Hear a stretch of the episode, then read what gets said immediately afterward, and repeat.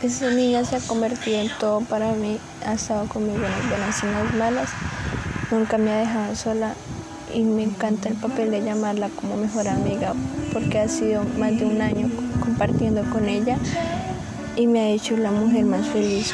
He conocido la verdadera amistad y con ella todo es diferente.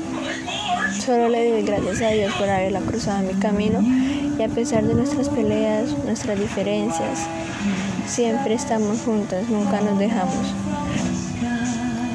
Y quiero agradecerle a esa persona por nunca dejarme sola, por siempre estar conmigo. Y nunca abandonarme y siempre estar cuando más la necesito. Eh, solo quiero verla porque la extraño mucho, pero ya pronto llegará ese día y hacer todo lo que hemos soñado juntas.